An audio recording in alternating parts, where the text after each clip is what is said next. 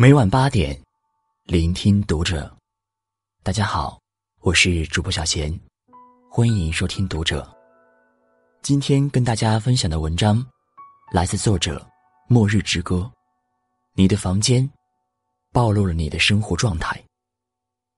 关注读者新媒体，一起成为更好的读者。房间的样子，就是生活的样子。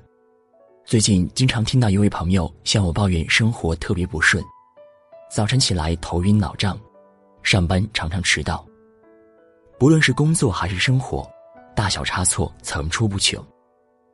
身体时不时闹毛病，不是过敏就是肚子疼，越来越没精神，而且身边的朋友也都在慢慢疏远。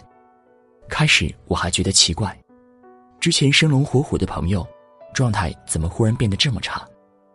直到我去他家吃饭时，看到了他的房间，才瞬间明白。地板上积满灰尘，随处可见废弃的快递箱。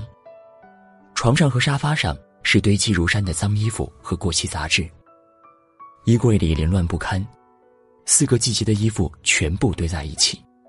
厨房灶台上油渍斑驳，水池里堆积着还没洗净的脏碗盘。我几乎想象得出他每天的生活：早上起床，面对着乱七八糟的衣柜，怎么翻都找不到自己想穿的那件衣服。时间一分一秒的过去，还迟迟不能出门。工作了一天，拖着疲惫的身体回到家，本想舒舒服服的把自己埋进大床里，却发现床上堆满了杂物，像个狗窝。想要学习一下，可在书堆里。就是找不到要看的那一本。面对桌上堆积的旧杂志，吃剩的零食，又瞬间失去了在上面看书的兴趣。想给自己好好做顿饭，可打开冰箱看到的不是过期的食物，就是剩饭剩菜，做饭的念头便瞬间打消。拿起手机点了外卖。长期住在一个又脏又乱的环境里，生活怎么能够井然有序？作家刘亮程说。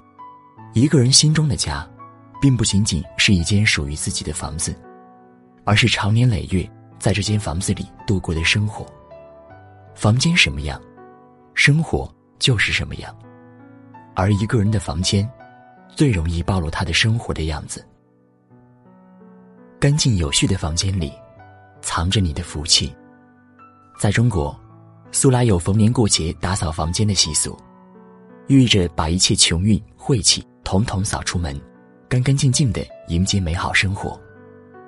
很多人以为这种大扫除的形式，是老百姓们对新生活的寄托，并没有什么实际好处。而哈佛商学院经过多年的研究，为我们证实了一个道理：干净的房间确实能给人带来好运气。在观察中，他们发现，幸福感强的成功人士，往往居家环境十分干净整洁。而不幸的人们，通常生活在凌乱肮脏中。于是得出了这样一个结论：你所居住的房间，正是你自身的折射。你的人生，其实就像你的房间。前段时间在综艺《亲爱的客栈》中大受好评的演员刘涛，就是一位十分热爱整理房间的人。他曾在节目中透露，自己喜欢把房间收拾得干净整洁，没有杂物。也喜欢简单的生活，没有太多的人际关系。也正是因为这份简单干净，让他的事业更加稳定，爱情更加甜蜜，家庭也更加美满。在《幸福三重奏》中，大着肚子的蒋勤勤整理冰箱的样子，给观众留下了深刻的印象。嫁给了酱油瓶倒了都不会扶一下的丈夫陈建斌，蒋勤勤化身整理狂魔，把家里收拾得井井有条，一下子打破了大家。对于他十指不沾阳春水的刻板印象，很多网友感叹：能把家里打理的这样好，持家能力也一定很强大。也许这就是让陈建斌和蒋勤勤结婚十二年依旧如胶似漆的秘诀之一吧。干净整洁的家，仿佛有着抵挡世事风霜的魔力。窗明几净的房间，不仅使人看了舒心，同时也能滋养爱情，滋养婚姻。令围城里的男女心思成明，彼此相守，人心安定，福气自然纷至沓来。脏乱的房间会赶走财富和健康。记得《红楼梦》中用了这样一段话来形容盛世繁华过后的苍凉景象：陋室空堂，当年户满床；衰草枯杨，曾为歌舞场；蛛丝儿结满雕梁，绿纱今又糊在蓬窗上。简陋的房间里杂乱无章，衰草枯杨，房间里结满蜘蛛网。无论曾经的家具多么奢华，最终都是一副凌乱破败的景象。通过这一场景，我们不难想到，一个凌乱的房间所折射出的，是一个破败的家，而这样的家，是永远无法和幸福联系到一起的。川田光阳在《扫除》一书中曾经提到：“你的人生，其实就像你自己的房间。如果你的房间脏乱不堪的话，很遗憾的告诉你，你的好运、梦想都会溜走。想象一下，自己住在脏乱的房间里，或许会经常为了找不到东西而急躁发怒。时间久了，脾气便会越来越差。也许，还会因为满屋飞扬的尘土而感染皮肤炎症、呼吸道疾病。更可怕的是，长期住在如垃圾场一般的家里，时间一久。你就会习惯脏乱，越来越不注意个人卫生，对自己的要求也会越来越低，整个人变得越来越低落。这并不是耸人听闻，心理学上有一种现象叫破窗效应。